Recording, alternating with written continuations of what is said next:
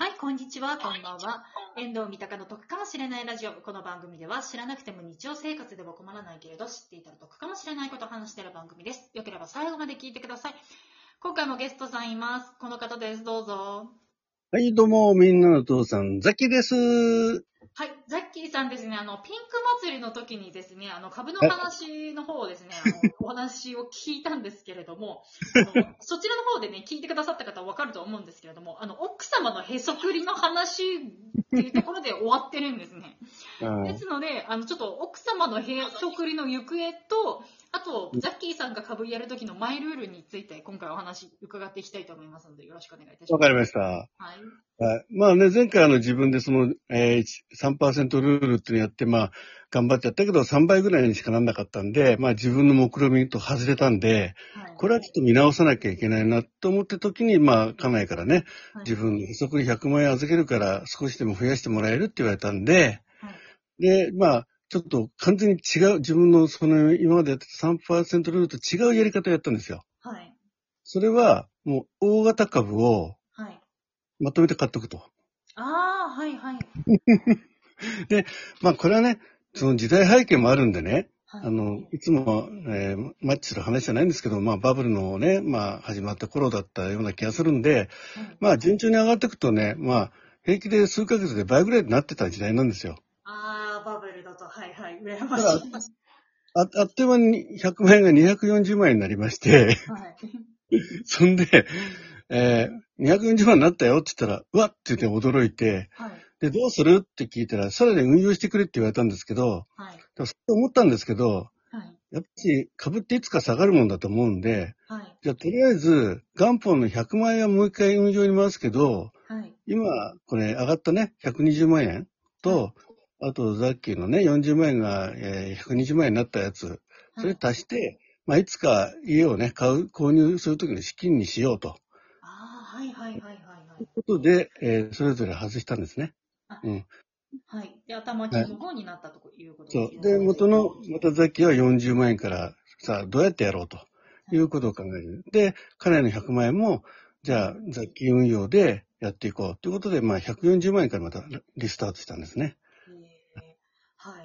っていうことで、あの、へそくりね、あの、気になった方は、あの、ここで答えがやっと分かったっていうことで。はい。えーはいでは次に、ちょっとそうですね、マイルールなんですけれども、まあちょっとね、長年やられてるので、いろいろと変化されてるっていうことなんですけれども、ね。まあ、最新バージョンといいますか、あの、まあ、いろいろはい経験されてて、あの、今37年目にして、こういうルールに今たどり着いたっていうのがあればお願いいたします。これはですね、はい。えっ、と、あのー長期保有。はい、長期保有。うん。あのー短期売買で失敗しまくったんで、はい。はい。あのー何しろ、えー曲、あのーグラフを見てね、あのーはい。あれを見て、あの、何しろ右上がりの、長期的に右上がりの株を買うと。はい。で、それを買ったら、もうあと、あ株式の数字を見ない。ああ、はい。見ると売りたくなったりして焦ったりするんで、はい。でたまに、まあだから、あの、ダウが上がってるとかね、はい。を見たときに、あ、じゃあ少し上がってっかななんて見ると、はい。ちゃんと増えてるんですよ。ああ、はい、はい、はい、はい。で、じゃあ売りどころはどこっていうのはあるんですけど、はい。まあこれは、もうあの、まあ今、どっちかというと日本の株式よりアメリカ株の方が、はい。そのやりやすいんで、はい。ねアメリカ株の方で、まあマイクロソフトとかね、はい。うん、もうそういった、まあ、まあ、まあ、一時ガーンと大きく下がるときあるんだけど、まあ長期的に上がっていく株。はい。うん。もうこれに絞り込んじゃいました。で、その長期で持つってなりますとうん、えっと、配当金が多い株の方をその持ってるんですか？それとも、配当金とかは特に気にせずにはい値段が上がりそうなやつって感じですか、配当は気にしないです。あ、気にしないんですね。はい。はい。あくまで、あのー見たときに、はい。長期的に、例えば、え5年、10年のスパンで、はい。ずーっと右上がりできてるよと。ああ、はい。こう、部分的に拡大してみると、はい。大暴落はしてるんですよ。はい。うん。あの、じ当然時代、当然時代のな流れの中でね。はい、で、やっぱし日本の株式は弱いんですよね、そういう意味では。ああ、そうですね。長期トレン。アメリカはやっぱし、うんやっぱし強いんですよ。うんはいかあの、やっぱし、あの、主要のやつは、必ず右上がりなんですよ。はい。なので、もうそれでいきますと、で、特にあの、えードルの安い時に、だから円、円高の時に買ってるんで、はい。えーだから今、本当に3倍とか4倍になっちゃってる株ばっかりなんですよね。で、まあ今ちょっと円安になっちゃってるんで、ちょっとね、あれなんですけど、まあちょっとそれ、あ、あの、あれか、ちょっと為替レートがちょっといまいち苦手なんですけど、まあ両方で合わせて、はいやっぱしもう200%とか300%になるっていうのは分かったんで、ーはい。うん。で、まあ、時々、あの、まあ、ちょっと大きく下がりつつあるなって時、ちょっと大きく、あの、例えば戦争始まるよ、ね、始まったよっていう時には、はい。ガクッと下がるじゃないですか。はい。下がりますね。うん。そこはもうすかさず売る。ああ、そうなんですね。はいはいはい。で、すかさず売って、はいで、次、下がるんで、その後。はい。で、じゃあどこで買うかって言ったら、まあ自分である程度、はいあの、ずーっと上がってきて、まあ200%、300%取ったところで、はい。で、そこで、バンと下がったら、まあ10%ぐらい落ちたところで、はい。一回半分買ってみる。はい。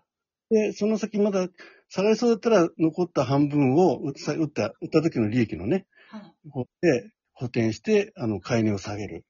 だからはいはい。必ずやるのは、難品っていうのは必ずやるんですよ。あ、難品がやられるんですね。難品はやります。やっぱし、あの、下がりトレンドの時は、あの、あの難品やることで、どんどんね、単価を下げられますんで、はい。で、そこで、落ち着いたところで、そこから持久戦に入ります。だ結局、結局ね、それもまあ読みっちゃ読みなんですけど、はい。細かく、例えば、あの、えーどっかの長官が何々を発言してどうのこうのとかね、はい。そんなのこことをやってたらね、とてもあの、仕事やりながらね、そのことやってられない。ああ、そうですよね。だから FX なんか自分じゃとてもできないなと思ってるんですよ。うんうん。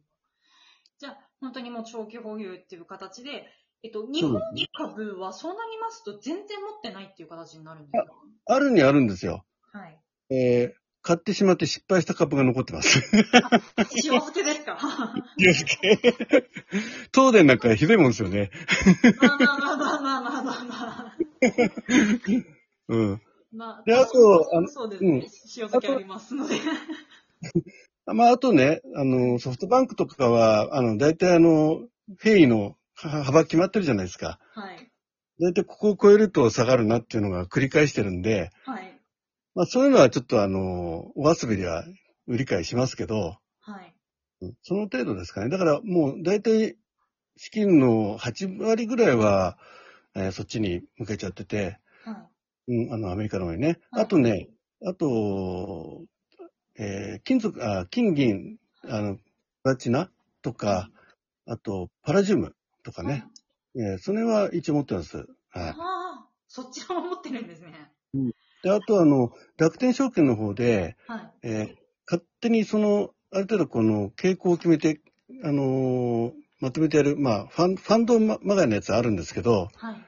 そこにな何十万円ってこう、と投資しといて、で、例えば外国株を何パーセントとか、はい。不動産を何パーセントという、そういうあの割り振り自分でできるやつあるんで、はい。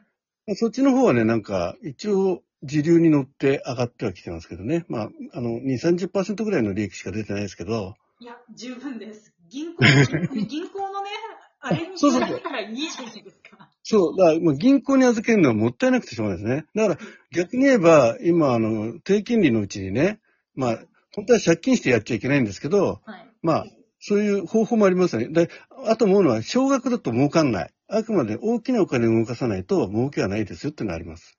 あ、大きい、大きいお金を動かそうっていうことです。動かさないと、本当の儲けは出ないですね。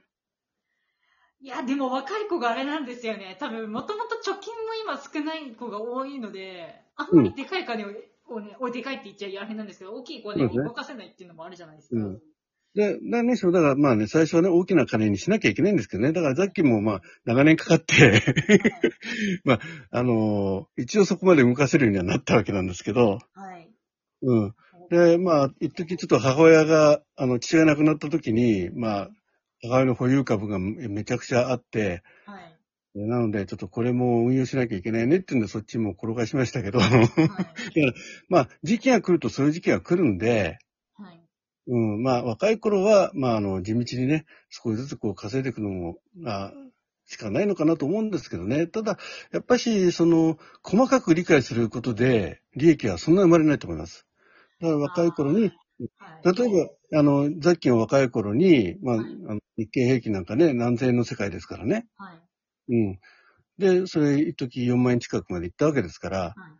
ね、それ考えただけでも、今、安い株を、あの、まあ、長期有料株っていうか、まあ、とりあえずしばらく潰れないだろうって会社をがっつり買っといて、はい。黙って持ってる。あそして時期が来た時には、ね、まあ、えーまあ、今の時代、それが言えるかどうかわかんないけど、さっきの時代だったんで、まあ、経済成長っていうのはね、見込まれてた時期だったんで、まあ、それがね、あの、日経平均がこんだけ大きくなったっていうのはそういうことですよね。だから、この先日経平均がずっと上がっていくかっていうと、ちょっと不安なんで、そうするとアメリカ株を買っといたらいいんじゃないかなと思いますね。あ。わかりました。あうんの、すごい、今回、あれですね、なんか、マイルールのところで、そうですね、ちょっと大金を稼ぐまでに 頑張んなければいけないなっていうのがまず一つありますね。うんはい。えっ、と、では、えっ、と、残り30秒ぐらいですので、あの、はいジャッキーさん何か宣伝ありましたらお願いいたします。あ、そうですか。あのーえーちょっと流れる時期はわかんないんですけども、あのービブリオトークっていうね、あの、田舎の文化人類さんがされてるイベントにもザッキー参加しておりますので、えーね、あのー本、自分の大好きな本を紹介する、こういったものもね、ぜひ収録を盛り上げる企画として、ザッキーも応援しておりますので、皆さんもよろしく、えーお願いいたします。はい。今日のゲスト、ザッキーさんでした。ありがとうございました。失礼しました。